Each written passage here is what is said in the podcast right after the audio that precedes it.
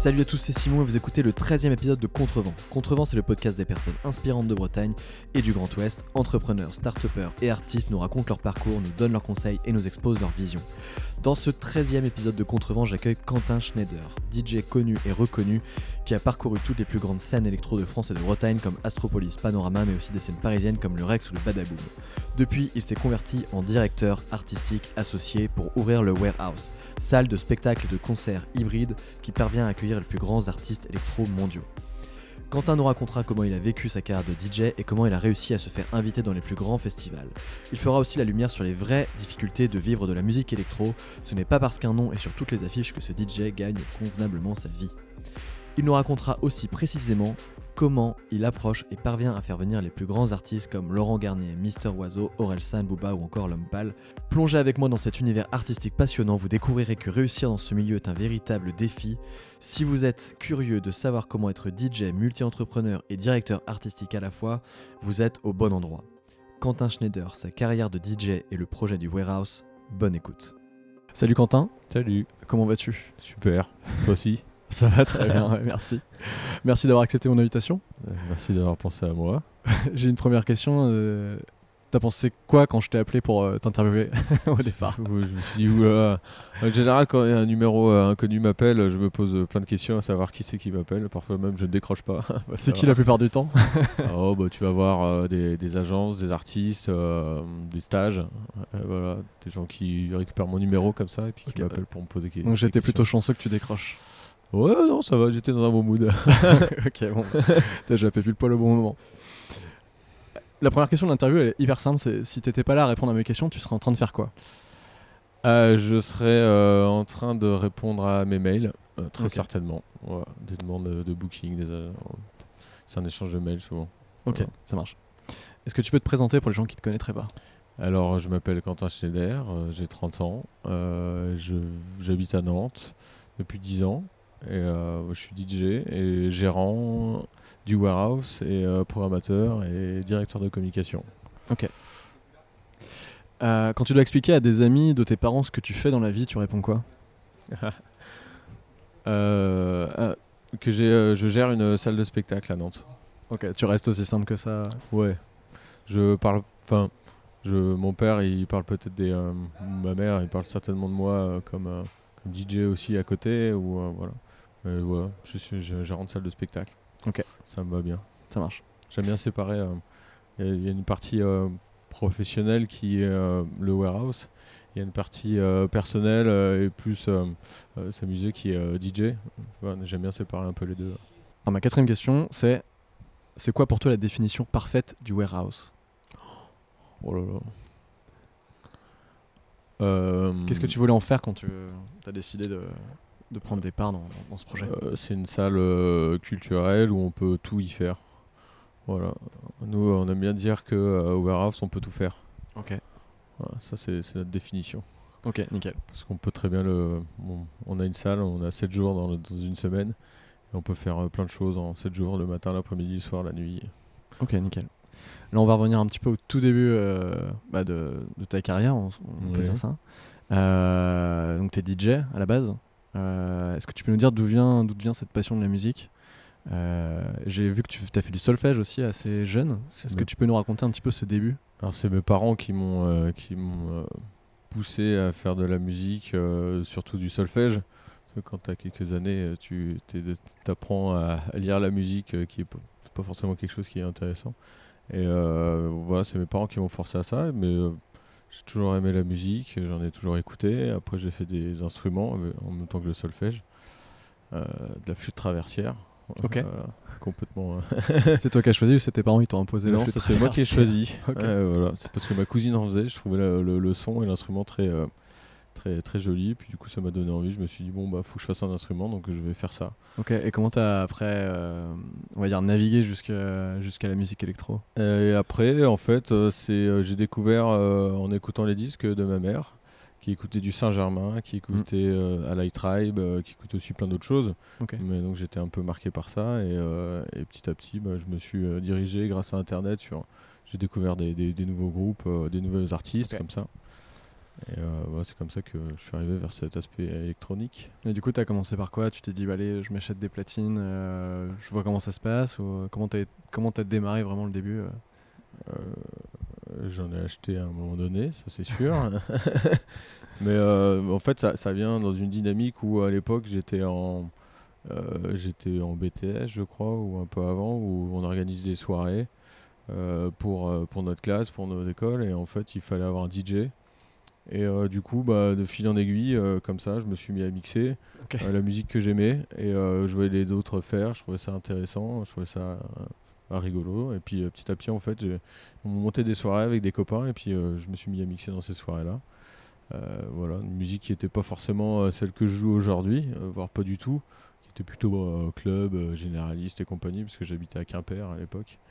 Donc il n'y a pas la même culture électronique, les gens n'écoutent pas la même chose, euh, ils sont bercés par la radio, donc il faut jouer un peu de ce qu'ils écoutent le reste de la semaine. Et on, voilà, on montait des soirées étudiantes donc avec un copain. J'étais résident dans un, dans un bar plus électronique où là j'ai joué vraiment la musique que j'aimais. Donc ça a été le début vraiment de, de comment j'ai commencé à, à mixer quoi. Ok, ça marche. Tu nous parlais justement que tu avais fait un BTS, euh, donc tu as fait des études complètement différentes de la musique, j'imagine. Oui. Euh, tu pensais faire quoi toi à la base avant de devenir euh, DJ et d'aller complètement dans l'univers de la musique et du, spectacle comme ça? Alors mon BTS c'était plutôt axé. Alors j'ai fait un bac qui était comptabilité, j'ai fait un BTS commercial, donc il y a déjà un peu rien à voir. Et après j'ai continué dans le marketing et dans la communication. C'est pour ça que je suis venu à Nantes d'ailleurs pour pouvoir continuer mes études euh, voilà, en master. Et euh, franchement, je. Tu savais pas Ouais, euh, j'ai continué en BTS commercial. Je me suis dit, bon, je vais faire commercial. Et puis en fait, tu vois, je, comme les choses ont évolué et tout ça, je me suis dit, bon, bah, faut continuer. Mes parents aussi me poussaient à dire, bah, faut continuer tes études et tout. Donc, je me dis, bon, bah, on continue.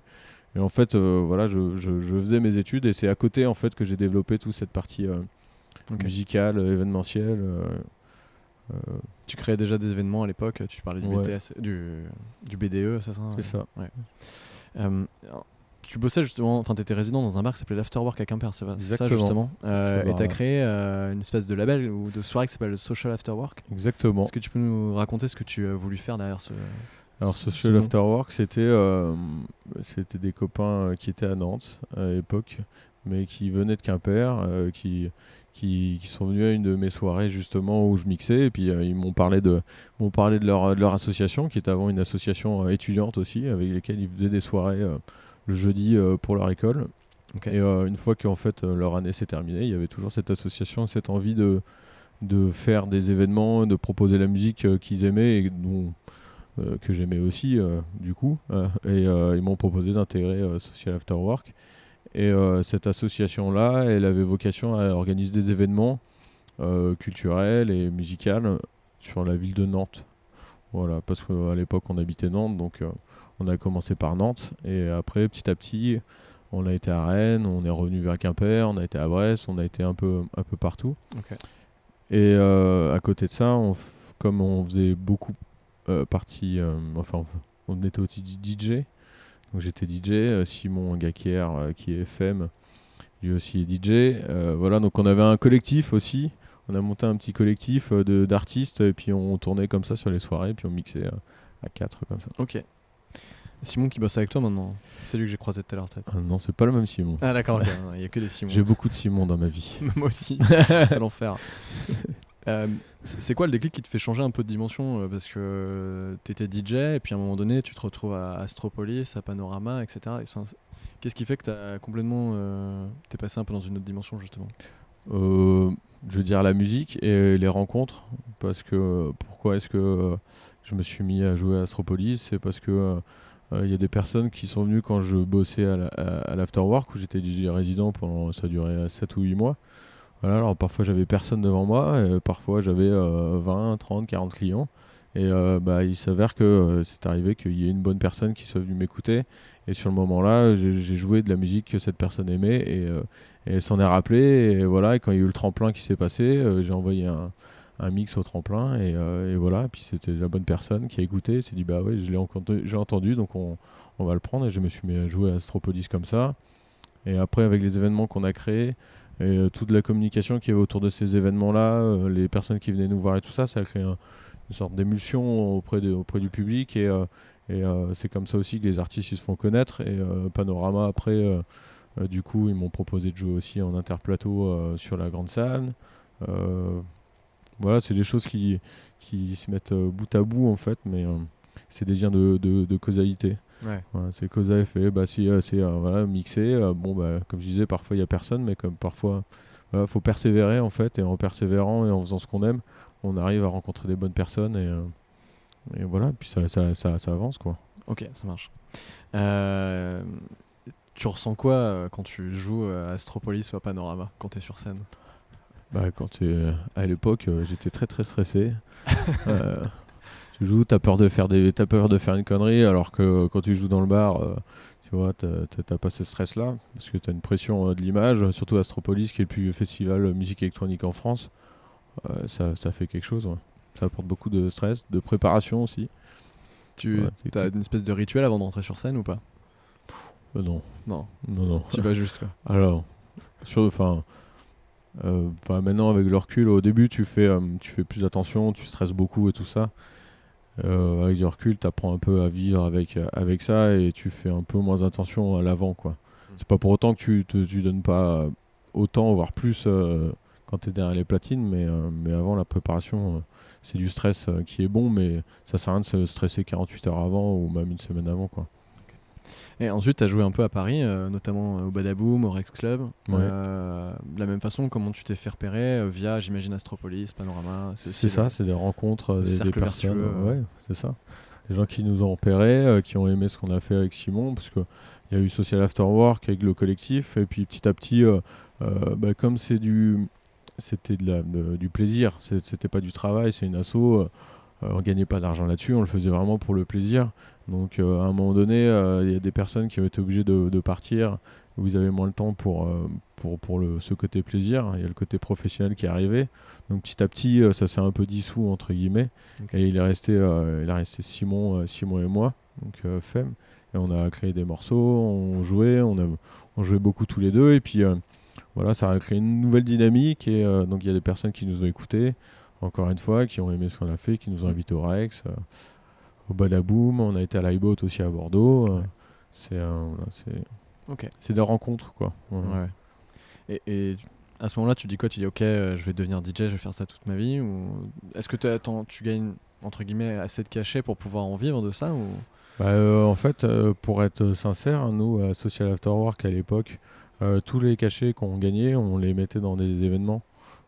parce que les événements, ils étaient rarement positifs et bénéficiaires. On perdait beaucoup d'argent en général pour le faire, mais on le faisait par passion encore.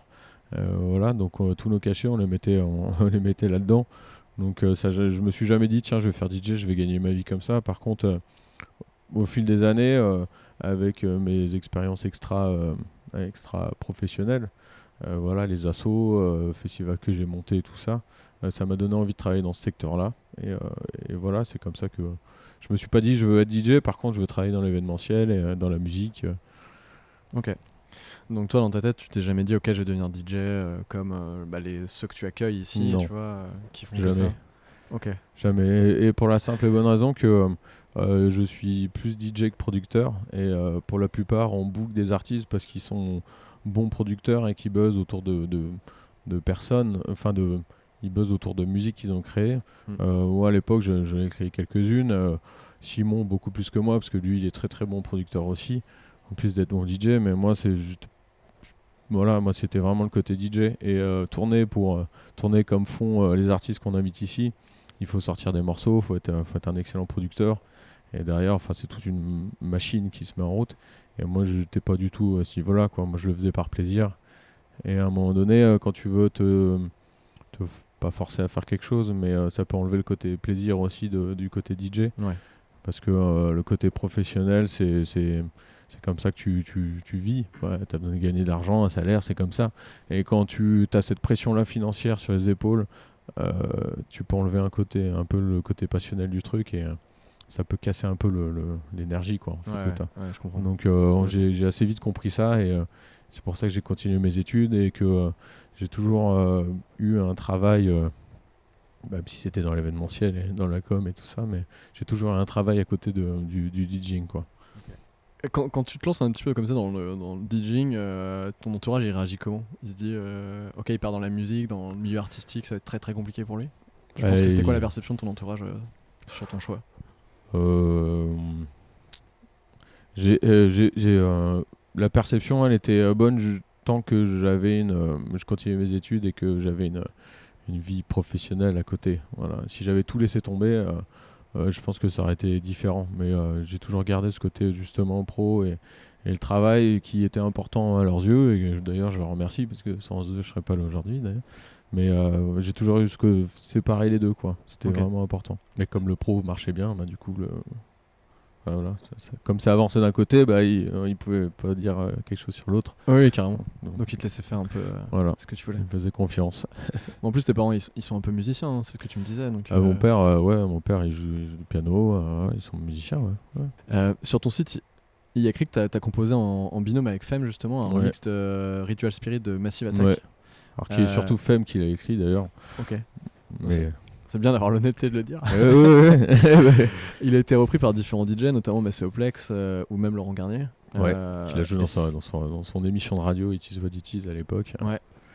Et, certains aussi DJ américains, ouais. visiblement. Euh, c'est quoi le retombé de ce genre de diffusion, rediffusion, utilisation de ce morceau-là? C'est. Alors, sur la région, c'est important en termes d'image et ça permet d'avoir des dates parce que les gens ils te connaissaient un petit peu avant. Ils se disent tiens, voilà, on, les écoute et, euh, tiens, il y a des tel ou tel artiste qui les joue, donc il faut les booker. Euh, voilà, c'est intéressant, c'est le bon moment parce que tu as de l'actualité. Après, en, plus nationalement, etc., euh, on consomme tellement vite la musique que, ça, ça, ça, reste quelques jours et puis après, il n'y a plus rien. C'est éphémère, ouais. Si, ta musique elle fonctionne bien, tu es un peu repéré à droite à gauche, il y a des mecs qui, la reprennent notamment. Ouais, Mais deux, trois mois après, c'est fini. Quoi. Bah ouais, sauf si ton morceau il joue encore euh, pendant des mois dans les tracklist et compagnie, mais c'était plus un, un morceau euh, d'écoute, euh, un truc un peu calme. Donc, Très bon morceau que j'encourage les gens à aller écouter d'ailleurs. je le mettrai en lien dans la description. Super. donc tu deviens ensuite, alors je dis ensuite, on n'est pas vraiment dans l'ordre chronologique, mais à un moment donné tu deviens directeur artistique, notamment du, de l'Alter Café. Ouais. et aussi de. Tu as aussi bossé avec Paradise, Prod. Et entre les deux, il y a il y, a un lien qui est assez important à dire, c'est que euh, quand j'ai continué mes études donc à Nantes, euh, j'ai fait mon stage dans un, dans un club qui s'appelait le Colisée à Nantes. Et en fait, c'est ce qui a fait le, lien entre, euh, entre Quimper et ma vie artistique, DJ et compagnie, et l'Alter Café. C'est-à-dire que j'allais en cours, j'allais en cours la journée et puis la, la nuit la nuit, euh, j'étais, euh, je, travaillais là-bas, j'accueillais les artistes et compagnie. Quoi. Ça m'a formé un petit peu au métier de DA, comme ça, et euh, dans la communication, la programmation et tout ça. Et c'est comme ça que j'ai pu travailler à l'Alter Café à l'époque. Ça consiste en quoi ton boulot de directeur artistique pour l'Alter Café à, cette époque? Bah, c'était prendre un agenda, il y a des dates d'ouverture et, et c'était placer les bons, les bons artistes, les bons organisateurs aux bons endroits pour que ça fonctionne. Euh, alors voilà, trouver bien communiquer, euh, trouver la bonne recette pour que ça plaise quoi. Ok, donc dans ce cas-là, tu vas chercher les artistes, tu les contactes, tu leur demandes s'ils veulent venir jouer. À l'époque, je faisais, je faisais surtout la relation entre l'Alter Café et les, et les collectifs parce qu'il y avait, il y avait beaucoup, beaucoup de collectifs qui organisaient des événements à l'époque, ce qui est un peu moins le cas, surtout chez nous aujourd'hui. Mais je pense notamment à Visite Visite, il y avait Raphaël Fragile qui faisait des choses.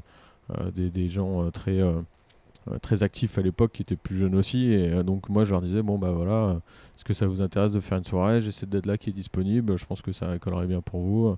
Et ils disaient oui ou non. La plupart du temps c'était oui. Et puis on cherchait un artiste ensemble en fonction de, de, ce qu'ils aiment voilà de, du du style de la soirée et compagnie. Et, et c'est surtout eux qui avaient la démarche après artistique qui faisaient les, démarche. Moi, je m'occupais plutôt euh, d'aller chercher les bons collectifs au bon endroit, les gens qui étaient motivés, de trouver aussi ceux qui avaient envie de, de, de créer quelque chose et qui n'étaient pas forcément connus. Parce que c'est aussi ça, c'est aussi ça le, boulot de DA, c'est de pousser les jeunes qui ont envie de, de commencer et de leur proposer quelque chose. Et, voilà. Justement, tu parles de ces, de ces jeunes DJ, etc. Euh, toi, tu as fait le choix de ne pas devenir DJ pro. À un moment donné, tu t'es dit non, je j'aime bien mixer, mais au final, j'ai pas envie d'être forcément producteur. Et Mm. Ce que j'aime bien, c'est justement la- le parti direc- direction artistique. Euh, cela dit, tu as côtoyé beaucoup de DJ. euh, et si tu, si tu devais te donner un conseil, ou plusieurs d'ailleurs, si tu veux, à quelqu'un qui voudrait être DJ et en vivre, ce serait quoi? Bah, c'est déjà euh, commencer par l'être de façon récréative. c'est de la passion avant tout. Après, euh, devenir DJ, se dire tiens, je vais en vivre, c'est compliqué dans le sens où euh, bah, déjà, si pas connu, euh, bah, les gens veulent pas forcément te booker. Après, pour en vivre, il faut avoir un certain niveau de cachet aussi. Et pour demander un certain niveau de cachet, il bah, faut être un minimum connu. Après, il y a différents styles de DJ aussi. Par exemple, un DJ de mariage, il va gagner plus d'argent que le mec qui fait de l'électronique ou du hip-hop ou voilà. Ça dépend vraiment dans quelle catégorie on fait, mais se dire qu'on va gagner de l'argent et qu'on va vivre de, euh, de sa passion, c'est très très dur. hein. Ouais. C'est très très dur. Même Femme, euh, Simon, il, il le fait. Voilà. euh, Mm. Aujourd'hui, il y arrive, mais euh, c'est des années, des années de, de- de travail. Euh, ça se fait pas comme ça. euh, on sort pas un morceau, ça buzz et puis tout, tout devient beau. Euh, c'est 1 sur 1000 et encore. hein, je pense que c'est c'est- Ouais, c'est aussi pas mal de, de, réseaux, j'imagine aussi. c'est du ouais, c'est ça, c'est du travail, c'est du réseau, c'est euh, faut, faut persévérer. euh, c'est pas, enfin comme je disais tout à l'heure, c'est pas facile de, de, de continuer sa passion alors qu'on a une pression économique qui est derrière. euh, pouvoir payer son loyer, euh, pouvoir euh, s'acheter à manger, enfin c'est des choses assez simples. Mais quand on est artiste et qu'il n'y a pas de rentrée d'argent, et voilà, bah, c'est des choses primaires auxquelles il faut penser. Et, comme- et parfois c'est très très dur. Et ça on s'en rend pas forcément compte. On voit souvent le bon côté, Oui, justement. C'est pour voir. ça que je voulais te poser cette question-là. Il faut bien voir euh, le, le mauvais côté et, et, euh, et on, on- on voit souvent le travail d'un artiste comme un iceberg, c'est-à-dire qu'on voit une partie qui est, euh, qui, qui qui est au-dessus de l'eau, mais on voit pas la partie qui est en dessous. Et la partie artistique, c'est bien souvent beaucoup beaucoup de travail et c'est la, pa- la partie qui est submergée qui, Ouais. euh, qui, qui importe quoi. Ouais, complètement. En plus, ça, c'est- t'as complètement raison de, de dire ça parce que moi-même et euh, avec mes potes, on est un petit peu fan d'électro. euh, c'est pour ça que je voulais t'inviter d'ailleurs. Euh, on voyait ton nom passer un peu partout justement à l'époque d'Astropolis, Panorama, etc. Et quand tu tu t'es intégré dans le projet du Warehouse, on s'est dit, putain, mais c'est con, ce mec-là, il avait l'air de, de monter. De... On pensait, nous, que tu vivais euh, très bien, tu vois, de ta carrière de DJ, tu vois. Donc c'est intéressant d'avoir un petit peu le- l'arrière, euh, enfin la vision, euh, Et- vision réelle, tu vois. C'est, après, c'est, beaucoup de communication aussi. euh, Il y a Mm. une partie artistique, il y a une partie communication, marketing. Euh, là-dessus, c'est pas parce que tu as un nom sur une affiche que tu veux gagner de l'argent d'ailleurs. Ouais. Parce qu'il y en a qui ont plein de noms des, qui jouent partout et en fait, quand tu leur demandes combien ils touchent, parfois ils touchent zéro. C'est, Donc il faut faire attention un peu à. Ouais, complètement. Non, mais c'est pour ça que je pose la question. C'est hyper intéressant. Comment on en vient à acheter une salle de spectacle?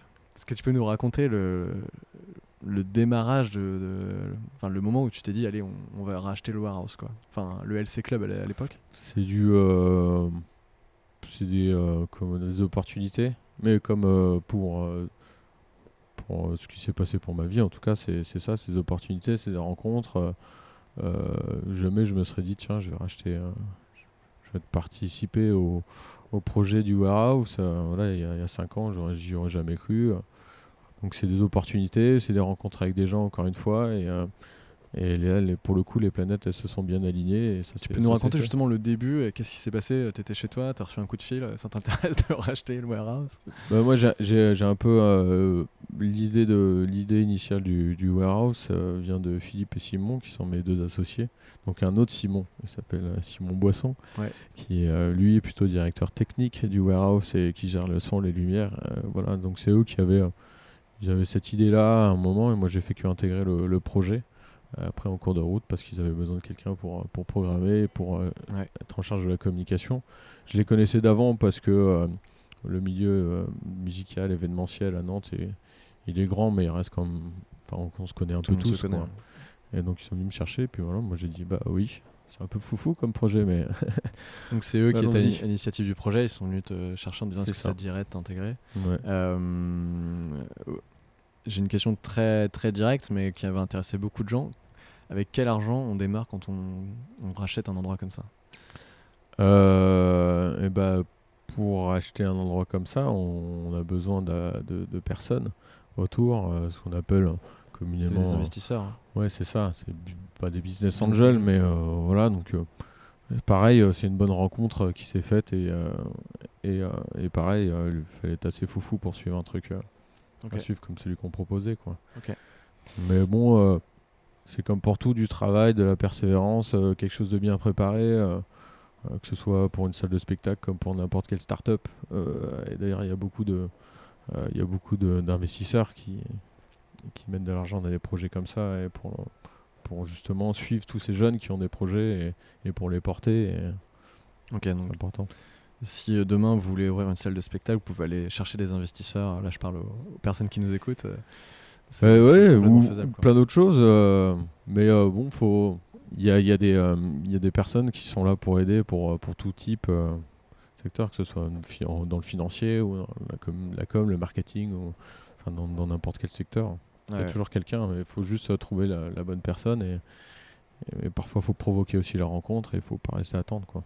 Et l'idée de base du warehouse c'était quoi? Vous vous êtes dit ok, on... parce qu'avant ça s'appelait le LC Club. C'est ça.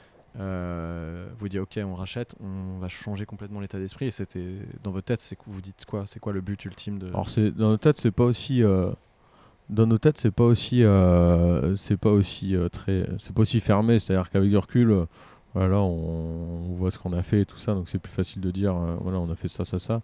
Dans nos têtes, on se dit pas ça, on se dit, tiens, euh, on va pas arriver avec nos grands, nos grands sabots, euh, voilà, ça fait des années qu'on habite à Nantes, on, sait que la ville de Nantes a besoin d'une salle comme ça, avec des artistes techno et tout ça, parce qu'on les voyait pas. Il fallait aller à Paris ou à l'étranger pour ça. donc, on, non, non, on, à l'époque, à la fin du LC, il faisait, de, il faisait de plus en plus de soirées électroniques. Il y a eu des très grands artistes qui sont venus les dernières années et les premières années. Les premières années du, du LC ont été, euh, ont été assez riches en artistique. Donc euh, il est reparti après sur de la techno. On s'est dit, bon, on va, on, va continuer dans cette dynamique-là et puis on va apprendre un peu euh, petit à petit, voir comment ça fonctionne et tout ça. Et, et on, a appris on a appris au fil des semaines. Comment... Et, justement, on en parlait avant de commencer l'enregistrement. Vous faites aussi des événements complètement différents que juste des soirées euh, électro, entre guillemets. Oui. Euh, vous faites des événements aussi en journée, en soirée. Euh, il y avait la maire de Nantes qui était là la semaine dernière ou cette semaine, je sais plus. Ouais, ça. On avait Laurent Gagné qui était là le dimanche et jeudi d'après, on avait Laurence Garnier. Voilà. voilà, c'était qui est politique pour le coup. et justement, vous avez un petit peu. tu disais que c'était pas très clair au tout début, mais maintenant vous avez un business model qui est assez rodé. Euh, j'imagine que ce genre d'événement, ça vous permet de récolter un peu d'argent supplémentaire pour pouvoir faire venir des artistes euh, hyper importants. On en parlera un petit peu plus tard. Est-ce que c'est ça ou je me trompe complètement euh Alors, jeudi dernier, c'était donc un événement organisé une salle. On est là du lundi au dimanche et on peut ouvrir tous les jours. Donc voilà, donc à partir du moment où on a la salle de dispo, on, on est ouvert à tout type d'événements.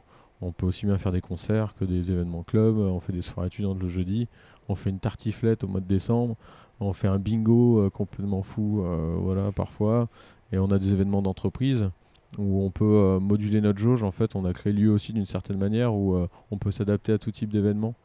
voilà, qu'on soit 150 personnes assises ou 2500 personnes debout, en fait, on peut tout faire. On a créé lieu pour, pour pouvoir tout faire dans, comme on a envie, quoi, sans, se donner de limite. Vous, avez, vous avez quand même une équipe assez, euh, assez fournie. Euh, vous avez des chefs de projet aussi qui travaillent avec vous. Enfin, vous êtes euh, combien dans l'équipe? Vous êtes une quinzaine, non? Alors, il faut différencier la partie bureau, c'est-à-dire que du lundi au vendredi, on travaille sur la préparation des événements. et après, en, nuit, on va avoir des équipes de sécurité, tout ça, mais on va être. je, ne pourrais même pas te dire combien on est. On doit être, je sais pas, 80. On doit avoir entre 80 et 90 personnes qui travaillent par mois en contrat, en prestataire et tout ça. Pour, pour, organiser des équipes comme ça, euh, est-ce que vous avez mis en place des, des règles fondamentales euh, pour que, que, ça fonctionne le mieux possible? Est-ce qu'au début vous avez dit ok, on va instaurer telle et telle règle Au début, on faisait tout nous-mêmes. tu vois? On faisait tout nous-mêmes pour apprendre justement du projet, avoir un, un, maximum de retours et de ressentis sur, euh, sur ce qu'on faisait. Euh, du coup, il n'y avait pas toutes ces équipes que tu as pu voir euh, tout à l'heure euh, dans le bureau. Donc, on faisait tout nous-mêmes. Donc, il y avait beaucoup, beaucoup, beaucoup de travail. Mais c'est ça aussi le lancement d'une entreprise. Ça permettait de ressentir les choses pour pouvoir adapter au mieux et rapidement. parce que quand on a une grosse machine comme ça, on peut pas se permettre d'attendre trois mois pour prendre une décision. Il faut que ce soit rapide. faut... Hmm. Donc, on a, on a un petit peu à régler, à régler notre, notre manière de fonctionner de cette manière-là. Et petit à petit, l'é- l'équipe est venue s'étoffer euh, en fonction de différents postes, euh, communication, technique, euh, en fonction des besoins. Quoi. C'est quoi les difficultés auxquelles vous êtes confrontés au quotidien Les trucs les, les plus chiants à gérer? Et, euh, pour ma part, ça va être, comme je gère la partie artistique, Ouais. ça va être des refus d'artistes, ça va être voilà, des, des- des agents qui demandent plus cher, des choses un peu pointilleuses comme ça. C'est ça, ça c'est mon quotidien. Des- Alors vous avez fait venir, je t'en parlais justement avant, des, des artistes incroyables, des artistes assez hallucinants. Laurent Garnier, Boys Noise, Stéphane Bozzi, Nento, Patrice Baumel, Joachim Pastor, Breakbot, Bob Sinclair, Recondite, Am, Charlotte De Witt, euh, euh, Laurent Garnier, je crois que j'ai déjà dit, je l'ai Ouais. dit deux fois. C'est parce que c'était exceptionnel. Ouais, exactement, j'ai dit deux fois. Kulch, euh, Mister Oiseau, Oracles, Salut c'est cool, Tell of Us, Jeff Mills, Popov, Boris Breja, Paul Johnson, mais aussi des artistes non électro comme euh, Douskawa, euh, Booba, Orelsan et bientôt L'Homme Pâle. Euh, donc ça c'est la question d'interview, attention, il va falloir que tu sois très Oh précis. là là, attends, je me prépare, je m'accroche. Est-ce que tu peux nous expliquer de A à Z comment tu fais pour faire venir ce type d'artiste à Nantes? Et dans une salle qui n'est pas un zénith, tu vois. On- bah c'est euh, c'est de la c'est mon travail de tous les jours. J'envoie des mails. J'envoie des mails, j'envoie des mails. euh, C'est pas aussi simple que d'envoyer des mails, tu peux nous faire croire ça quand même. ah non, après, euh, euh, il y a, en fait, la- la- c'est assez facile entre guillemets à comprendre la, la logique. C'est qu'un artiste, euh, il a besoin d'un manager, un manager, il a besoin d'un agent. Enfin, l'artiste a besoin d'un agent. voilà, il faut appeler une agence. Et donc après, les agents, leur travail, c'est soit de vendre un artiste quand l'artiste n'est pas trop connu ou pas trop demandé, soit de récupérer les offres. Euh, moi, tout mon travail, c'est de, de, de- de récupérer euh, ces contacts-là. Ouais. Donc ça, avec Facebook et les réseaux sociaux, c'est relativement facile. Entre guillemets, tu as des mails, des choses comme ça, donc tu leur envoies des demandes. Et après, c'est un travail de négociation. Et euh, donc, il faut, faut leur donner envie de venir. Voilà, c'est un- Comment tu fais justement pour leur donner c'est envie de les séduire, quoi. C'est de la séduction un petit peu. Tu leur donnes. Raconte-nous comment tu, tu leur, envoies des, tu leur envoies des photos, tu leur envoies des vidéos. Et après, il y a quelque chose aussi qui est important, c'est que la notoriété d'un lieu et l'historique fait aussi qu'à un moment donné, certains artistes acceptent de venir plus facilement que d'autres. Les artistes qui, qui viennent aujourd'hui, euh, tu parlais de Laurent Garnier, euh, voilà, les six premiers mois, euh, jamais de la vie, il serait, il serait venu, quoi. Parce que le lieu, il n'a pas fait ses preuves, les agents aussi font attention où les artistes y vont. Ouais. Donc il y a tout un travail de notoriété à faire et auprès du public pour qu'ils comprennent que le lieu il est, il est sympa, qu'ils peuvent venir faire la fête et compagnie. Mais aussi il y a un travail auprès des agents pour qu'ils comprennent qu'ils peuvent faire venir leurs artistes chez nous euh, et que l'ambiance sera sympa, le public il est incroyable, euh, voilà, qu'il y, a des- il y a du son, il y a des lumières, euh, l'écran LED, enfin voilà, d'être dans des conditions qui sont, qui sont importantes quoi. Ok. C'est qui le, le premier gros nom que tu as réussi à faire venir? Euh, bah, le- Après, ça dépend dans quel style, mais je crois que le premier nom qu'on a invité, qui a marqué un peu tout le monde quand on a lancé la programmation, Ouais. c'est que les gens ils s'attendaient à faire, à avoir un, un lieu techno pur, musique électronique, Ouais. et dans toute la liste il y avait Damso. Et c'était assez incroyable parce que euh, on a annoncé, donc il y avait, je sais plus, il y avait 20 noms, il y avait même Charlotte DeWitt qui était dedans et compagnie, mais les gens ils réagissaient que sur Damso parce qu'ils s'attendaient pas à ce qui est euh, à ce qui est du, du hip-hop. Ils se sont dit mais non, on nous a dit que c'était électronique, euh, qu'est-ce qui se passe? Ben non, on n'a jamais dit ça. Par contre, les gens le disent. Donc on a directement on a on a on a mis un peu la et puce à l'oreille en disant bah il y a Damso en plein milieu, donc c'est pas ce qu'on a entendu. Et euh, c'est Damso euh, qui aujourd'hui est un grand, enfin qui était déjà un bel artiste hip-hop euh, et reconnu. Et, je pense que c'est le premier.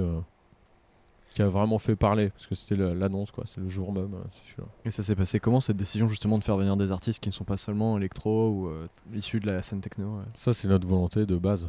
C'est notre projet. Notre projet, il n'a pas été de, de, de construire un lieu euh, purement et simplement euh, électronique. Parce qu'avec la capacité qu'on a, euh, il n'y a pas le public pour ça. Enfin, je veux dire, on- c'est pas possible. Donc, euh, nous, nous, on aime tous les styles de musique aussi. Que ce soit du hip-hop, on, on fait une soirée qui s'appelle We Are Kitsch où on invite aussi euh, Ouais.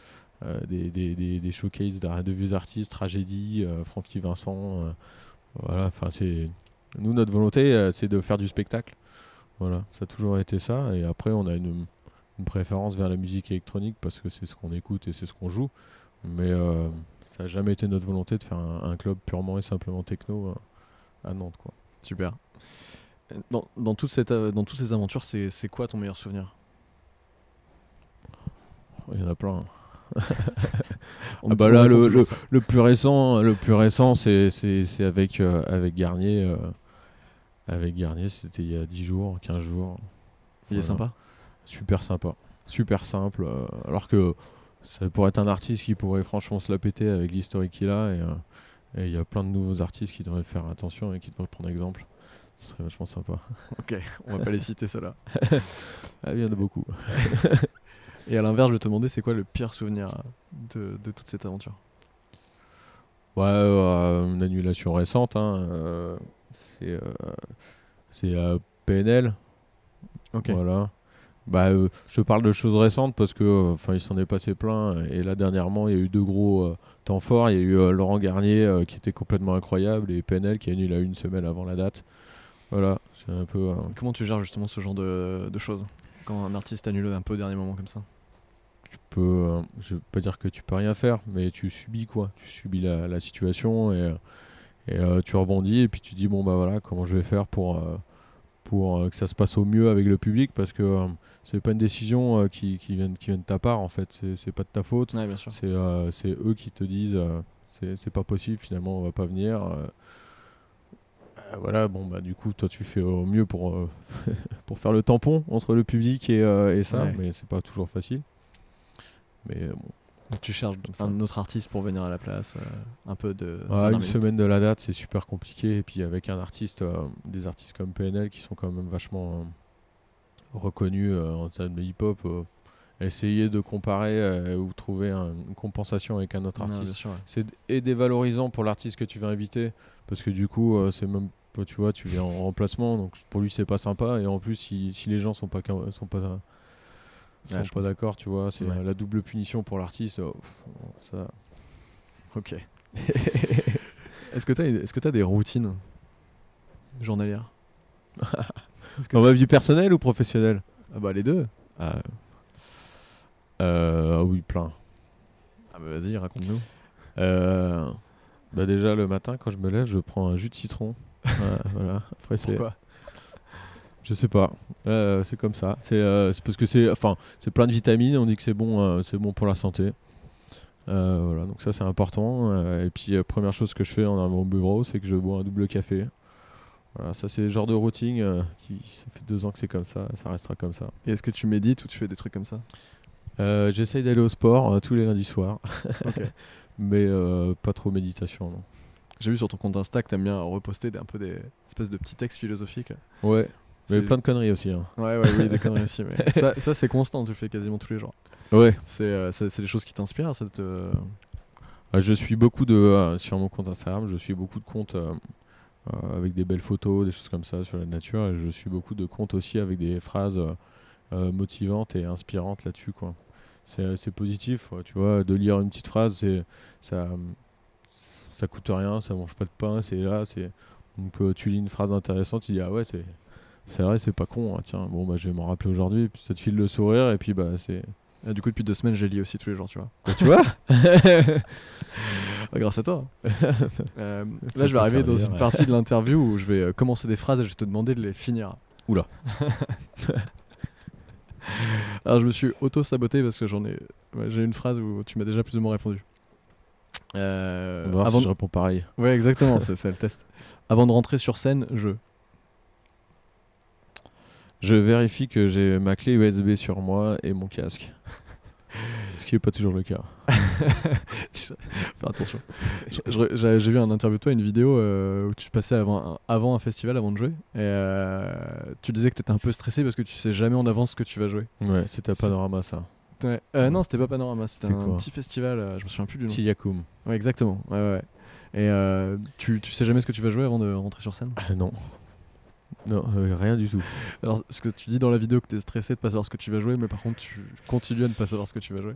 Ah ouais, mais en fait, c'est- un truc un peu euh, particulier dans le sens où euh, tu dois, en tant que DJ, tu dois forcément t'adapter à ton public et à, à ce que le, le DJ d'avant joue et à ce que le DJ d'après joue.